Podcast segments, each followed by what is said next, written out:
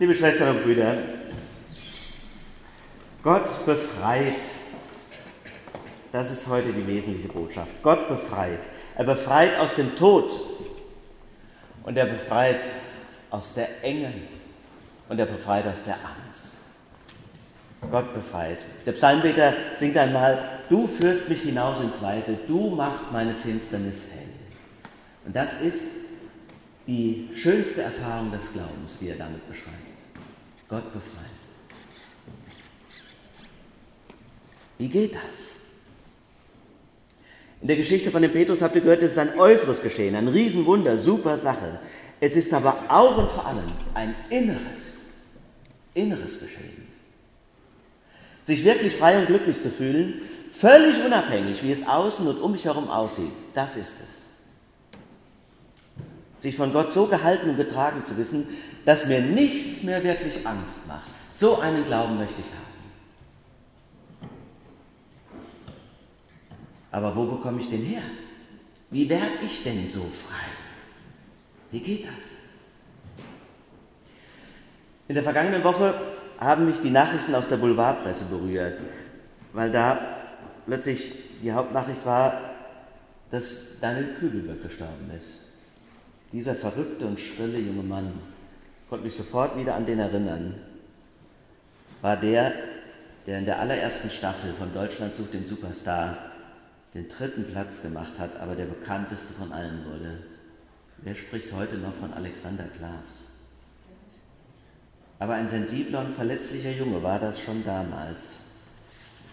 Ein B-Promi, von dem man immer geahnt hat, dass er wie so viele einen hohen Preis zu bezahlen hat für das, was man Karriere nennt in der Welt des Glamours und des Stars oder der sogenannten Stars. Eigentlich könnte man meinen, war er doch reich und berühmt und schön.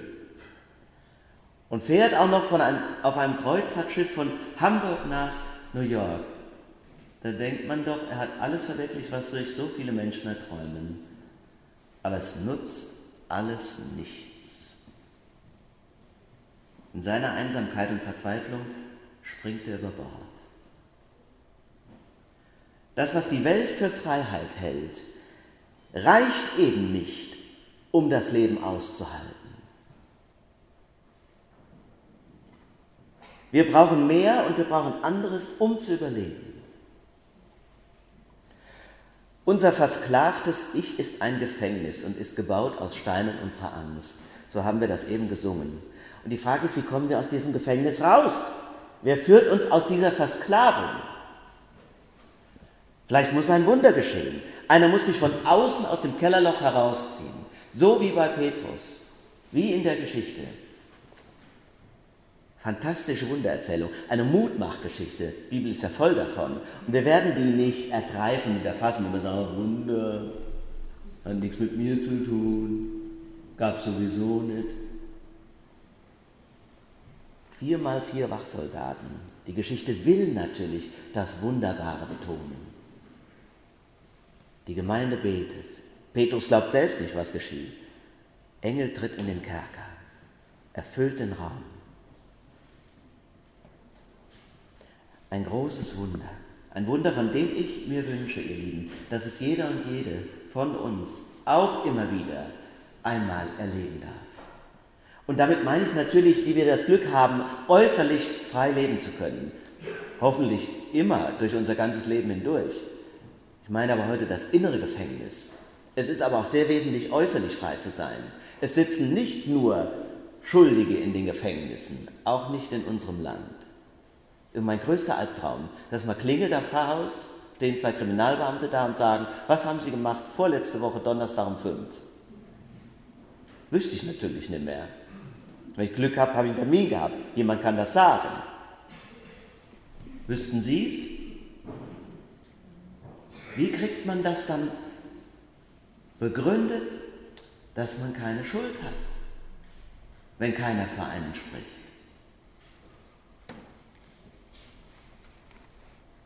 Aber wir sind frei. Äußerlich sind wir es auch innerlich. die Befreiung aus meinem inneren Gefängnis. Ich meine, wenn das gelingt, dann ist das kein kleineres Wunder, als wenn Ketten aus Eisen fallen und zerbrechen. Unser versklavtes Ich ist ein Gefängnis und ist gebaut aus Steinen unserer Angst. So sieht das aus und der Lieddichter hat das wirklich in wunderbare Worte gefasst. Und er gibt auch dann gleich eine Antwort, wie ich da rauskomme. Er liefert die Antwort, wenn es heißt, Herr, du bist Richter, du nur kannst befreien. Wenn du uns freisprichst, dann ist Freiheit da. Das will doch sagen, Gott ist der Ursprung und der Grund meiner Freiheitserfahrung. Gott ist der Ursprung und der Grund meiner Freiheitserfahrung.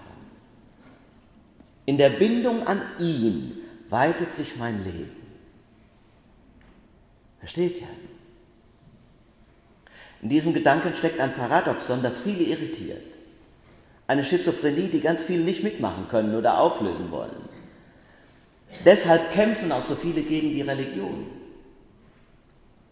Sie sehen in ihr eine Beschneidung ihrer Möglichkeiten, eine Beschränkung ihrer Freiheit weil sie Gott verwechseln mit der Erfüllung irgendwelcher Vorschriften oder mit dem Fürwahrhalten irgendwelcher Dogmen.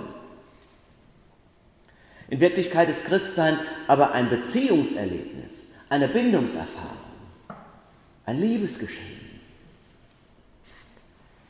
Wer verliebt ist, fühlt sich in diesem Moment maximal verbunden, festgekettet an den Menschen, an den er sein Herz verloren hat und fühlt sich doch in dieser Zeit so glücklich und so frei wie niemals vorher in seinem Leben und so lebendig. Du hast das Herz an jemand verloren, dumm gelaufen, wenn dein Herz da ist. Das kann auch sich furchtbar anfühlen. Aber so ist es mit dem Glauben. Gott schenkt Freiheit in der Gebundenheit. Das lässt uns leben. Wir haben ja immer so eine falsche Vorstellung von Freiheit. Freiheit wäre, ist so die landläufige Meinung, die Vielzahl der Optionen, die Unendlichkeit der Möglichkeiten. Entdecke die Möglichkeiten. Nichts ist unmöglich, Toyota. Auf dem Niveau ist aber auch die Freiheitsvorstellung der meisten, die da draußen rumlaufen. Freiheit ist aber nicht die Vielzahl der Optionen und die Vielzahl der Möglichkeiten. Freiheit, die wir brauchen, wird uns ermöglicht durch die Gebundenheit an den einen und wir nennen ihn Christus. Er, der sich selbst gebunden hat, an Gott natürlich, aber auch an die Menschen, was er gar nicht nötig gehabt hätte. Er, der sich nämlich aus freien Stücken dem Leiden unterwarf, dem Fesseln, dem Spott und dem Tod, hat gerade dadurch die Befreiung geschaffen, dass er das wagte. Versteht ihr das? Durch ihn weiß ich, selbst der Tod hält mich nicht mehr fest. Die Angst kriegt mich nicht mehr klein.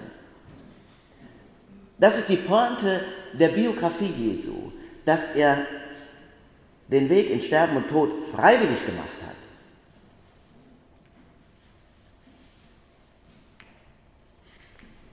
Dadurch wurde er zum Kern und Angelpunkt dessen, was wir in unserem Glauben Erlösung nennen. Jesus ist uns vorausgegangen, hat die Erlösung für uns bewirkt, so würden das die Väter und Mütter im Glauben sagen und haben es so uns gelehrt. Das stimmt auch, aber es ist auch sein Leben ein Vorbild dafür, wie man erlöst lebt. Wie macht Jesus das? Indem er sich in Liebe und Zuneigung, getragen von seinem Vater, völlig angstfrei, freiwillig dem Leiden aussetzt sich in Liebe und Zuneigung freiwillig allem aussetzt, was die Welt mir Böses bringt. Das wäre diese Freiheit, von der Gott spricht. Auch die Ungerechtigkeit einfach ertragen. Den Hass, ja selbst den Tod nicht mehr fürchten. Dann bist du frei. Das heißt, die äußere Gefangenschaft getrost annehmen und die innere fröhlich überwinden. Das ist sau schwer. Da brauchst du ein Wunder, einen Engel wie Petrus. Aber es ist die Lehre Jesu. So ihm nachfolgen, das wäre ein Traum. Aber der kann Wirklichkeit werden, wie bei Petrus. Ich habe nach einem Bild gesucht, das deutlich macht, dass das beides zusammengeht. Bindung und Freiheit. Ein Bild habe ich gesucht, Ja, dass sich Bindung und Freiheit sogar gegenseitig bedingt und um euch das noch besser zu erklären, wer fiel mir ein? Musti. Unser Hund Musti, der neue theologische Lehrmeister der Gemeinde. Denn auch Musti liebt seine Freiheit, ist ja klar. Egal ob im Garten oder im Kottenforst, er hört immer aufs Wort. Schön wär's. Klappt leider immer nur, wenn ich rufe, Musti, kommst du jetzt endlich oder kommst du nicht? Und dann kommt er oder kommt nicht. Das ist auch eine Vorstellung von Freiheit, die uns Herrchen allerdings viel Nerven kostet. Trotz Hundeschule und Rückruftraining ich habe ja den Verdacht, wie alle eitlen äh, Eltern, Musti ist hochbegabt und braucht deswegen eine spezielle persönliche Förderung. Aber zum Glück gibt es ja Hundeleinen. Wir haben übrigens eine Flexileine in Neongelb, total schickes Modell. Und das Tolle ist, wir brauchen nur die Leine in die Hand zu nehmen, dann kriegt sich der Hund nicht mehr ein. Er redet mit dem Schwanz und springt wie ein Zirkuspferd. Und das klappt sogar in Notsituationen, als er mal, da hatten wir noch gar nicht lang, durch die Haustür ausgebüxt ist und wir wirklich Panik hatten, jetzt läuft er über die Straße und wird von einem Auto angefahren, da kam der Tobias auf die glorreiche Idee, statt ihm nachzulaufen wie ich, zurückgerannt ins Haus, hat die Leine geholt und mit der Leine geweden, kam er fröhlich angestrahlt, angefegt. Da gibt's doch gar nicht. Kommt angeflitzt und freut sich, an die Kette gelegt zu werden. Ist doch verrückt, oder? Er war ja schon frei und hätte ganz Godesberg unsicher machen können, aber die Leine war das größere und aufregendere Versprechen. Warum? Mit ihr geht man nie allein, sondern immer zusammen auf Tour. Als ich die Geschichte einem Freund erzählt habe, hat der gesagt, so ein verrückter Hund, der freut sich an die Leine gelegt zu werden. Irgendwie erinnert mich das an meine Heirat vor 20 Jahren.